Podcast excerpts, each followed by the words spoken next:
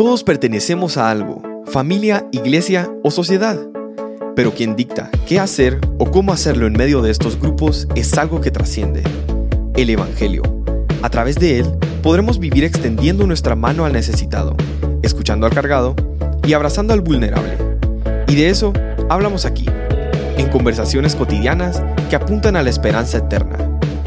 Bienvenidos a otra edición de Religión Pura, el podcast de Alianza Cristiana para los Huérfanos. Hola, bienvenidos a otro episodio de Religión Pura. Mi nombre es David. Acuérdame que aquí estoy acompañada, no verás a Aisha de López, que está en otra sala, porque aquí estoy bien acompañada de otras tres eh, amigas nuestras que están eh, haciendo el trabajo duro de ser mamás y queríamos dar esta oportunidad porque si vieron un, eh, un, live, un en vivo que hicimos con Alesura, hace unos días sobre el uso de la vara. Y muchas personas han respondido a eso y queríamos seguir en esta conversación porque entendemos que si estamos diciendo, miren, tenemos que tener cuidado con este tipo de disciplina, también tenemos que estar dispuestas a ofrecer eh, otras alternativas y eso vamos a estar hablando hoy. Entonces voy a, pedir que se presenten mis amigas que están aquí conmigo en cabina en religión pura, empezando con, con Melissa. Sí, mi nombre es Melissa Maldonado de Peláez y yo tengo un hijo de dos años, acaba de cumplir hace un par de semanas. Realegre, entramos en los terribles dos, pero también son tan maravillosos porque tiene tanta ternura en esta etapa se llama Caleb y tiene dos años. Gracias. Eh, y mi nombre es Ligia de Espinosa. Tengo un hijo que casi cumple cuatro y honestamente eh, estoy más sobrecogida por el, sentimiento de, incapacidad aquí. Mm. Así que gracias por invitarnos. Y yo soy Isabel de Batres. Em, yo tengo dos hijos, tengo a Lucas que tiene seis y tengo a Ana Isabel que tiene tres.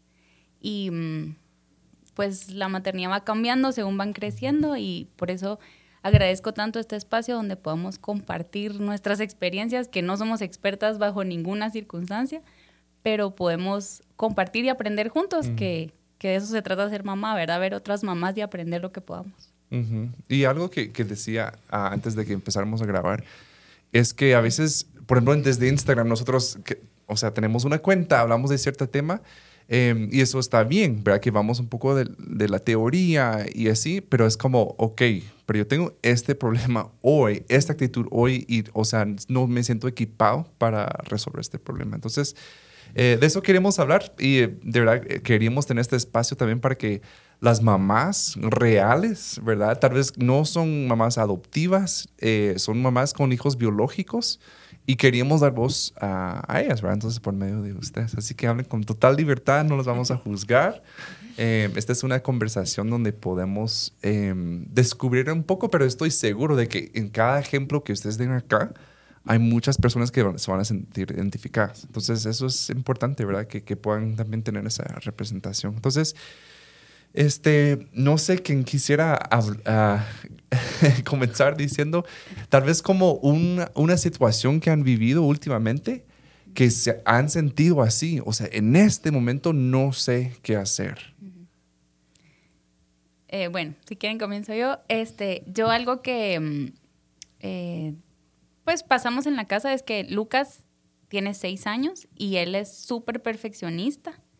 Él le encanta ganar, le encanta hacer las cosas como él se propuso que lo iba a hacer. Y entonces eso lo lleva a que su tolerancia a la frustración es bien poca. Mm. O sea, él, si no le sale exactamente como él quería, ya no vale la pena seguir y llora y se enoja. Y mm, entonces para mí es difícil como, ¿qué se supone que tengo que hacer ahí? Como entenderlo, pero al mismo tiempo mm, ya estuvo, porque él se va enojando y se va descontrolando. Y hay veces que se puede, o sea, por ejemplo, que él está pintando y no le sale como la pintura que él quería, pues no pasa nada, que ya no lo haga y pues seguimos la vida y todo pasa. Pero luego están las tareas, que igual él está haciendo sus tareas, no le sale como él quería y ya no quiere seguir. Y yo no puedo decirle, va, pues ya no, no sigamos, no pasa nada. Entonces sí me cuesta mucho tomar decisiones como de, o sea, se supone que tengo que ser firme, corregir, pero él está pasando un momento difícil, entonces como es difícil cómo trabajar con ellos la frustración, Mm. sobre todo con él, que es bien poco tolerante a la frustración. Mm. Sí, y sí, como decías, o sea, ser empático, porque la frustración sí es una emoción, ¿verdad? Que sentimos que algo no sale como queremos, al mismo tiempo de que ellos aprendan límites de sus respuestas, ¿verdad? Sí, alguien, no sé si alguien más quisiera como agregar algo en cuanto a este tema de, de verlos así frustrados y que no saben qué hacer. Pues yo creo que tal vez eh, a mí personalmente me cuesta expresar cómo me siento, pero el hecho que tú, eh, como mamá de Lucas, estás dándole espacio que él exprese esa frustración, creo que es bastante valioso porque ese espacio de expresar cómo el niño se siente Mm. canaliza su emoción y también puede él controlar más cómo llega a expresar esa, esa emoción, ¿verdad? Entonces pienso que es algo valioso y que a mí personalmente como mamá me cuesta, Mm. pero que es importante en nuestro, en nuestro día a día criar eh, dando ese espacio, ¿verdad? De, de frustrar y de conocer el límite para corregir, como tú decías, ¿verdad? Ujú. Sí, porque cabal cuando se sale de control y ya se pasa a, a un comportamiento en donde está o lastimando a alguien más o, o exagerando la situación más de lo que debería de ser, ¿verdad? En qué punto uno como mamá para ese comportamiento, ¿verdad? Y cómo lo paras, ¿verdad? Sí, ¿cómo decir? Ya estuvo, o sea, valido lo que estás sintiendo, pero ya estuvo. O sea, ya, ya se, se te está pasando a otro nivel que ya no es solo la frustración de lo que estabas haciendo, sino que ya es enojo y, o sea, ya empiezan como a crecer estas emociones y ya no sé yo cuándo o, en- o cómo, cómo regresarlo y, y desescalar la situación Mm. Y, y siempre validar sus emociones de, de, está bien, o sea, entiendo tu frustración, cae mal, y yo así le digo, cae mal cuando no nos salen las cosas como uno quería, pero necesito que regresemos al, al, solo a lo que está pasando acá y no a, a- a seguirle sumando. Sí, totalmente. Sí, una de las cosas que, que a mí me ayuda mucho, yo igual tengo una hija de tres. Ahora, yo estoy, sí, o sea, muy consciente que las, y, las niñas, que tú también tienes niñas, Dini, eh, son muy diferentes. La forma de desarrollarse, la forma de ver el mundo, la forma de reaccionarse. Entonces, tampoco yo trato de tener mucho cuidado, ¿verdad? Como que, ay, no, este varón hay que hacerle así. O sea, sí funciona con mi niña, pero algo que debemos entender es que cada niño es un mundo. Eso. Eh, y yo lo vivo, o sea, yo tengo ge- gemelas idénticas, como tú decías, que, que- que han vivido en la misma casa, eh, que las mismas reglas, los mismos papás, las mismas situaciones, en su caso, la misma genética. Pero sus actitudes son diferentes, su cosmovisión es diferente, su relación conmigo es diferente. Entonces, debemos tener mucho cuidado eh, a veces en nuestros momentos de des- desesperación buscar en internet o leer un libro y como que, ah, bueno, entonces eso voy a hacer para mi hijo. Y debemos probar muchísimas cosas, pero es como una receta para tu familia. Puede ser una buena receta que sale de un restaurante de Francia, pero en tu casa si les da asco, o sea, no- ya no lo vas a volver a usar. Entonces también tenías que como adecuar a cada, cada niño, ¿verdad? Pero eh, pensando principalmente en la frustración, el camino natural es que de la frustración se, llega, se lleva a la agresión. Para nosotros también, ¿verdad? O sea, en el tráfico, cu- cuando ves a personas que están frustrados porque quisieran llegar a su destino no pueden, de pronto ya están pegando el timón o gr- gritando. O sea, sí nos lleva a la agresión. Ahora, yo tengo una pregunta para ustedes, porque creo que es muy fundamental para como sirve una base por lo que estamos hablando, porque son mamás cristianas. Si no la fueran, ustedes dirían, vamos a hacer lo mejor que podamos y que primero Dios le damos suficientes herramientas para que viva bien, ¿verdad? Pero ustedes tienen otra, otra visión de vida también que quieren que su- sus hijos vivan, entiendan y lleguen a creer el Evangelio como el- la base de su vida. Entonces, eh, la conducta en ese sentido llega a ser incluso secundario, ¿verdad? De, cierta manera. Eh, entonces, hablando en sí, ¿en qué momento creen ustedes, en este caso que, que tú diste o que ustedes hablaron, ¿en qué momento la conducta, la actitud de niños se convierte en pecado? ¿Dónde se cruza la línea, creen ustedes? A mí, para mí se cruza o yo me me descontrolo en mis estrategias, por así decirlo, cuando lastima a alguien más. Por ejemplo, mi hijo todavía no puede comunicar tan bien porque no habla, ¿verdad? Y yo he tratado de usar muchas estrategias para no llegar a pegar, sí, enfocándome en qué está tratando de comunicar que no puede, ¿verdad? Porque me ha servido muchísimo conocer su desarrollo de su cerebro y que no puede realmente expresar qué es lo que está sintiendo, sino que, por ejemplo, estamos con mi esposo platicando y no le estamos poniendo atención y él me tira un tren, ¿verdad? Si yo me enfoco en, en, que me tiró un tren y en la falta de respeto solamente y no en lo que él está comunicando, pues me voy a enojar y opto por algo malo, por así decirlo, ¿verdad? En esa ocasión, por ejemplo, yo lo volteé a ver y le dije, mi amor, ¿me querés hablar? ¿verdad? ¿Quieres llamar mi atención? Y él hizo sí, ¿verdad? Y, y, yo puse atención a lo que él estaba diciendo. Pero en medio de ese enojo, en otra ocasión, por ejemplo, no quería irse a bañar y, y, ya empezó como a descontrolarse y estirarse para atrás y etcétera, etcétera. Y yo estoy tratando de como de desviar su atención y de qué es lo que necesitas, estoy tratando de entender cómo calmarlo, ¿verdad? Etcétera, etcétera. Pero ahí em, ya, o sea, empezó a pegar, ¿verdad? O sea, a pegarle a mi esposo y entonces ahí a mí me, me saca de mi, de mi sistema de estrategias de bajarme y así, porque ya, ya siento yo aquí hay como pecado de, de que ya no está tratando de comunicar algo, sino que estoy lastimando a alguien más para comunicar esa necesidad, ¿verdad? Entonces, ah, yo, ah, en mi caso, con mi niño de dos años, ahí es donde yo como que me cuesta un poco más poner en práctica esas, esas estrategias sin, sin que haya una consecuencia más formal, más real de para él en que en ese punto no puedes llegar, mm, porque no podemos lastimar a los demás, porque esa no es la forma de mostrar el amor del Señor a otros, ¿verdad? Y también, o sea, creo que es bien importante recordar que ellos son pecadores y nosotros también. O sea, somos pecadores educando pecadores. Entonces se, se, complican las líneas de, por ejemplo, como el ejemplo que tú ponías, ¿hasta cuándo es santo mi enojo y no paso al enojo pecaminoso por el pecado que estoy viendo? O sea, también es complicado y es, es necesario recordar que, que, no somos perfectos, que estamos tratando de, de hacer lo mejor que podemos y no lo vamos a hacer perfecto.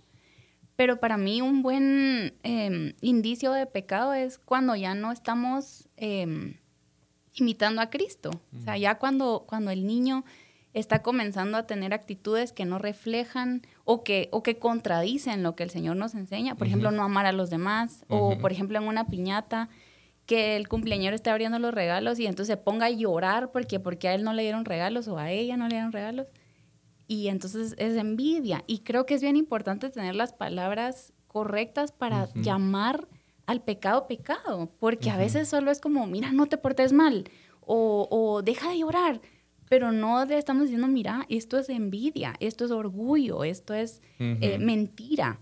Y, y, lo dejamos como malas actitudes, malos comportamientos. Y para él también es importante, para ellos pues es importante saber cuando algo es pecado, porque ahorita tal vez no lo van a entender. Caleb, tú le decís, mira, esto es pecado, y a él le da igual, o sea, o uno dice, ay, este niño, por gusto digo yo las cosas, y a veces me pasa que, sobre todo en el carro, porque van los dos atrás, van peleando todo el camino, y entonces yo les digo, yo voy hablando, ¿verdad? Entonces yo, mi amor, ama a tu hermana, mira, todo el tiempo es oportunidad de amarla, el Señor nos permite que esto pase. Termino yo de dar todo mi discurso y él viendo la ventana. Mira, ¿tú crees que las nubes se puedan tocar? Yo, mira, estábamos hablando algo importante, mi atención. Entonces puede, puede parecer como si todo lo que hablamos de pecado constantemente a ellos no les importa, pero sí poco a poco vamos mm. llenando su corazón de palabras de verdad para que después ellas lo, puedan dar cuenta y usarlas.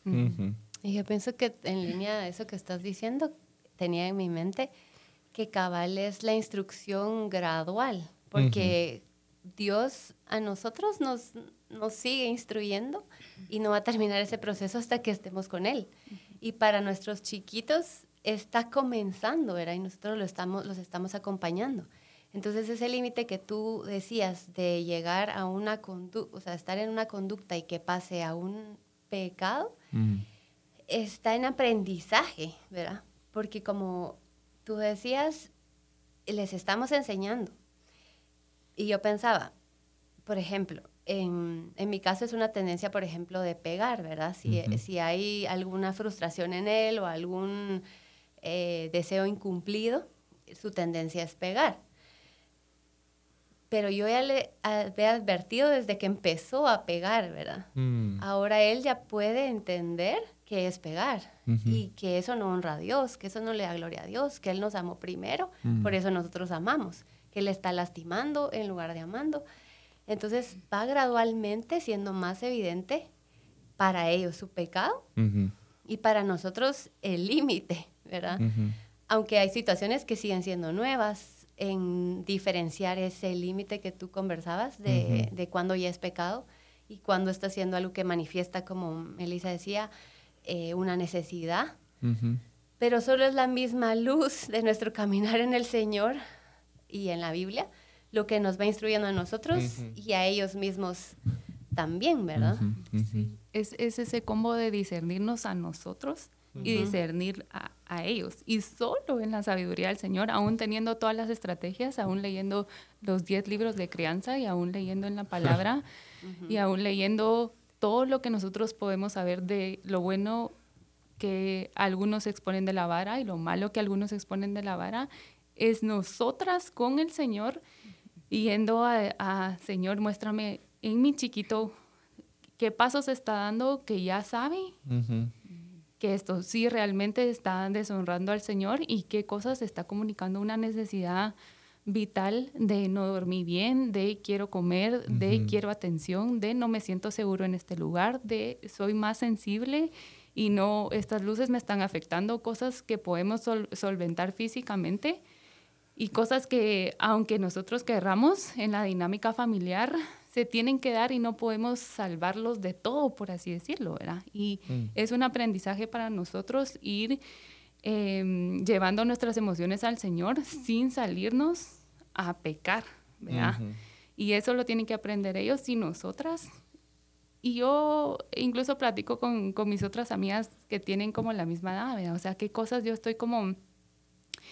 Porque yo creo que lucho más con ser permisiva que con ser eh, firme. firme ¿verdad? Entonces, a veces para mí es como, para mí no es problema que se ponga a jugar con el jabón y jugar con el agua más veces. Para algunas de mis amigas sí es un problema, ¿verdad? Entonces, las dos tenemos que evaluar en nosotras qué está pasando y cómo podemos reaccionar y cómo podemos poner, ser firmes y dar un límite y a la vez ser permisivas porque no es un mal comportamiento querer jugar con agua y jabón, aunque tengamos que salir a la piñata, etcétera, etcétera. ¿verdad? Entonces, mm. eso, como evaluar nuestros corazones a la luz de la palabra y tan importante estar con el Señor, ¿verdad? O sea, yo he visto en mi vida tal, o sea, si yo no estoy con el Señor, yo no tengo tanta paciencia como debería. Y hay cosas en, las, en la etapa en la que estoy viviendo que yo tengo que aceptar, o sea, yo no puedo salir de mi casa en 10 minutos, no puedo hacerlo, porque mi bebé está jugando, yo tengo que calmarlo primero, tenemos que dar otro paso, tengo que buscar mil estrategias para sacarlo al carro, ¿verdad? Si yo sé eso y me relajo y lo comprendo, salimos del carro sin que haya un berrinche gigante, ¿verdad? Y, y, sin tener que llegar a este límite, ¿verdad?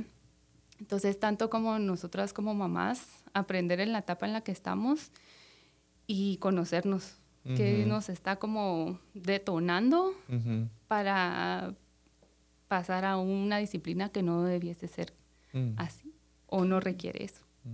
Sí, totalmente. Y gracias de verdad por ustedes, por exponer esto. Y creo que sí tenemos que tener cuidado em, porque a veces es, es, tan bueno lo que tú dices. Me recuerda cuando estamos hablando de las partes privadas en el cuerpo.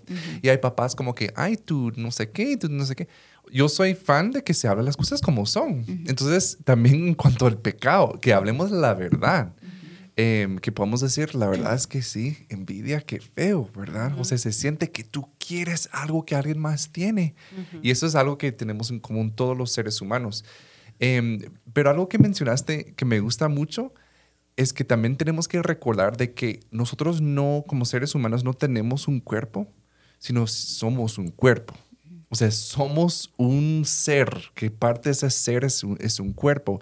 Y cuando, entre más chiquitos seamos, más dominantes son los sentidos. O sea, es más porque no tenemos la capacidad cognitiva. Entonces, lo que predomina es lo que nosotros sentimos, ¿verdad? Y a veces vemos más desde edades de dos, tres, cuatro, que cuando un niño llega a ser un berrinche por frustración, realmente si nosotros pudiéramos poner pausa cuando tu hijo está y poner pausa a la película, si pudiéramos ver lo que está sucediendo en su cerebro, es como que si nosotros nos agarrara un ataque eh, de corazón y que nos estuvieran como deteniendo y estamos en, en la desesperación golpeando a alguien. ¿Verdad? Entonces tenemos que, si nosotros digamos, mira, tú en tu berrinche me golpeaste y eso es pecado, ellos quizá no conceptualizan, eh, porque en su mente se reduce a que yo estaba tratando de sobrevivir, porque es como una predominancia del cuerpo en donde no, no la, verdad no entienden lo que están haciendo, ¿verdad? Entonces, ahora, conforme vayan creciendo, obviamente eso va aumentando y, su mente va logrando entender. Eh, pero creo que podría llegar a ser em, difícil si nosotros también estamos predominando en explicar de una forma muy adulta, mira, tú hiciste esto, así que esta es tu consecuencia. Yo considero como dos, tres años, tal vez cuatro ya va como que, pero de verdad, ellos no tienen la capacidad de medir consecuencias muy bien. Entonces tenemos que ser muy estratégicos y puntuales. Y obviamente conforme vayan creciendo, eh, eso va cambiando, ¿verdad? Pero sí es, eh, qué buena forma de verlo porque em, tenemos que estar atentos y, no, para nosotros saber. Eh, si vamos a, decir, explicar qué es el pecado, nosotros tenemos que también poder definirlo. ¿Qué acciones y actitudes realmente lo son? ¿verdad? Porque sí, y queremos equiparlos con este lenguaje que ellos sepan, ah, ok, no soy una horrible persona, sino realmente tengo una carne que, que, lucha dentro de mí y que, ¿verdad? Entonces, creo que es muy, muy bueno ese sentido. Pero, por ejemplo, pienso en ese niño em, que veo mamás, ¿verdad? Y obviamente lo más común que no lo tengo acá, pero es como que el niño se va como desregulando y se le pone el celular, ¿verdad? ¿Y qué hace el celular? Lo distrae. Que, o sea, les digo, no soy fan de esa táctica porque creo que el niño no aprende nada.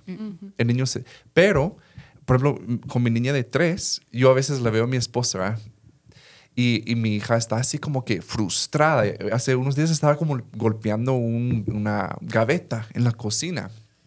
Y mi esposa estaba como de como enseñamos, tratando, ¿te sientes frustrada? ¿Qué, ¿Qué, está pasando?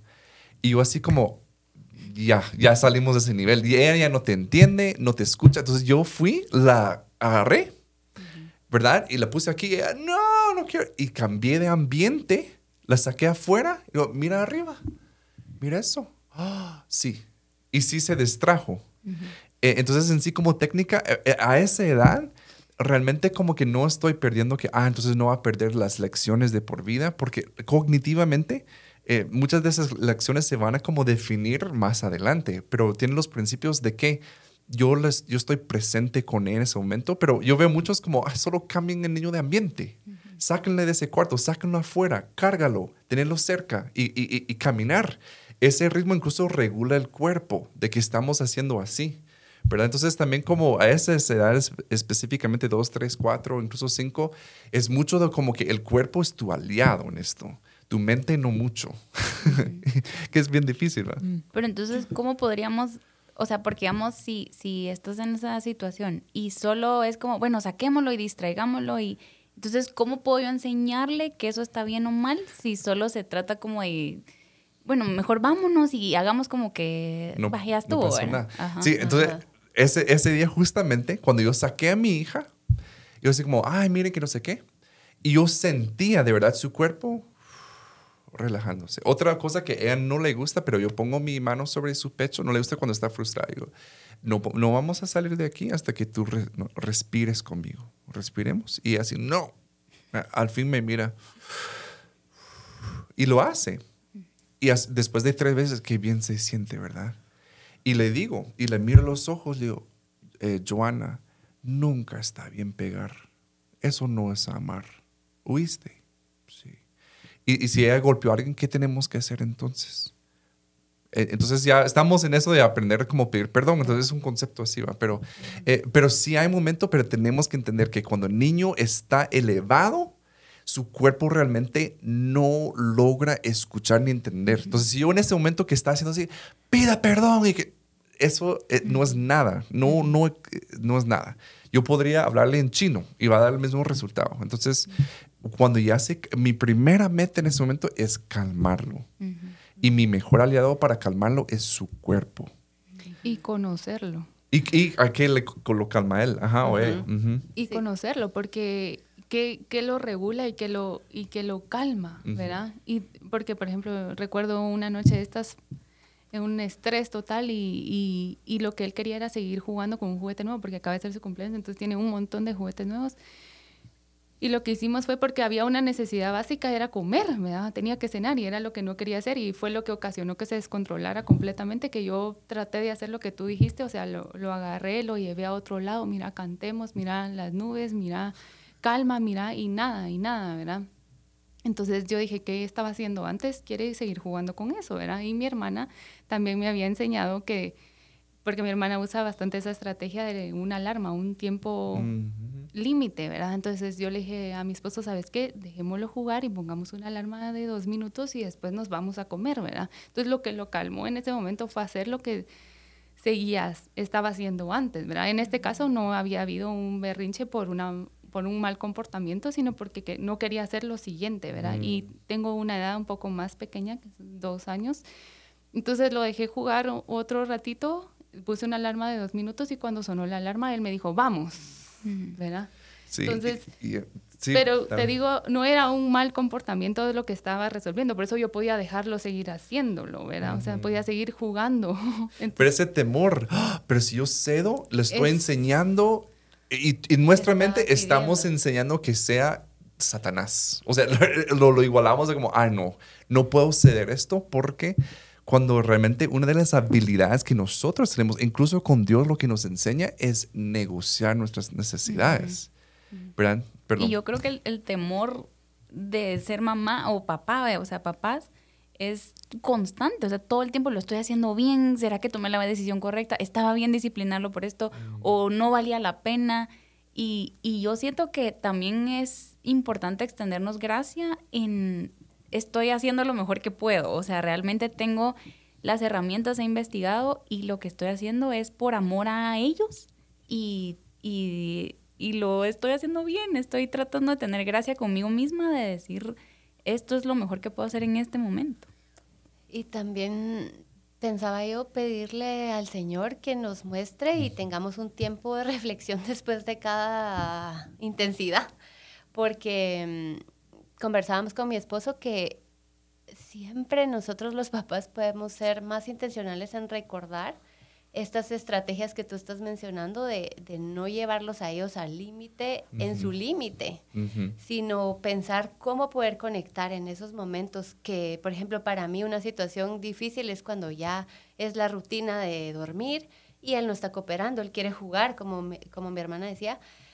Eh, entonces soy menos tolerante, pero es en realidad el momento en el que más puedo conectar Mm. y puedo eh, ser más paciente y pensar, bueno, puedo inventarme una estrategia de, de, bueno, quien hace el último tiro gana y entonces vamos a bañarnos, por ejemplo, ¿verdad? Entonces siempre nosotros también como padres recordarnos de ser intencionales en que siempre podemos llevarlos de una mejor forma y, y siempre podemos como regularlos o ayudarlos a que ellos aprendan a, regularse eh, para que su límite vaya siendo más eh, regulado y nosotros podamos intervenir en, en la instrucción si llega el caso de, de- de hacerlo, ¿verdad?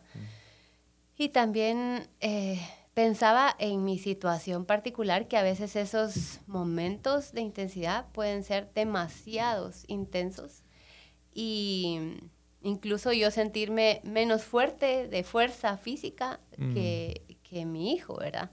Entonces, pensando en lo que hemos escuchado por gracia de diferentes formas, ¿verdad? De instrucción y de corregir, cómo poder abordar que él reciba una consecuencia en esos momentos en el que el límite de la falta de respeto Mm. se, se pasó, ¿verdad? O, o ya llegó a que él está tan descontrolado que hay muchas cadenas de faltas, ¿verdad? En esos momentos. Y creo que también, no sé, yo creo que cuando, por ejemplo, si hay una crisis y pasa algo y sale del control, em, a veces nosotros llegamos a la mesa y decimos, sí, ok, ya lo calmamos y hablamos, ahora su consecuencia, ¿verdad? Y yo, eh, yo trato siempre cuando estoy pensando en temas de crianza, cómo trata Dios con nosotros. Y la verdad que cuando Dios trata con nosotros como sus hijos, no es una fórmula así de que a veces hay, hay consecuencias, o sea, dire- Inmediatas. directas, ¿verdad? O sea, eh, yo, tantas cosas que podríamos hablar. O sea, yo eh, estu- hablé de más y me avergonzaron porque hablé de más, o sea, es una consecuencia natural. Pero a veces que Dios también como que solo eh, eh, está presente y su Espíritu Santo me, oh, me hace como ese, eh, ese sentimiento de como que eso no estuvo bien. Entonces, yo tal vez como sí debemos pensar en consecuencias, pero no estar aferrado a que por cada falta hay una consecuencia. Les voy a dar un ejemplo. Eh, y me encanta este ejemplo de la vida de Jesús. No hay nada entre que Jesús nace, es un niño que se va a Egipto, regresa, y luego como que ya en su ministerio, menos un ejemplo en donde él tiene 12 años eh, y se pierde. Y yo siempre he pensado en esto, que su mamá le dice, o sea, imagínense también como nosotros como padres, ¿verdad? o sea, tú vas a otra ciudad y de regreso te das cuenta, ah, hace dos días no está aquí, o sea, perdón No, María. Perdí al hijo de Dios. Ah, O ajá, sea, no cualquier hijo, o sea, perdón María, desde ahí ya pro- probaste no eres santa ni nada, porque ¿cómo perdes tu hijo? Va, lo pierde varios días, regresa y le dice, ¿por qué nos hiciste esto? Y, y- pero me pongo a pensar, fue para mí un o sea, una falta grave, fue una falta de respeto. Más bien, puedo decir con toda certeza, no fue pecado. O sea, la acción de Jesús le cayó re mal a su mamá. Fue quizá un poco como rebelde, no sé, eh, fue no tan considerado, más bien no fue pecado. Entonces también nosotros tenemos que ir a la mesa, es decir, qué actitudes, actitudes, acciones me chocan a mí por cómo soy, más bien no es pecado. Entonces tengo que tener mucho cuidado cómo interactúo como juez de pecado implementando consecuencias. O sea, es uno, como lo dijiste, Ligia, necesitamos más del Señor para discernimiento, pero yo también aún en eso como que soltar las riendas y decir, no soltar las riendas de Dios, ¿verdad? pero e- en sentir como que no puedo controlar esto. Porque hay consecuencias que solo Dios puede dar. Hay cambios de corazón que solo Dios puede hacer, ¿verdad? Y que yo muchas veces he terminado, o sea, el momento intenso, diciendo, ay Señor, estos eran mis motivos. O sea, yo Mm. quería que él hiciera esto, pero en realidad no era en temor a ti. Y Mm. exponerle eso también claramente. O sea, tú estás desobedeciendo, estás deshonrando a Dios.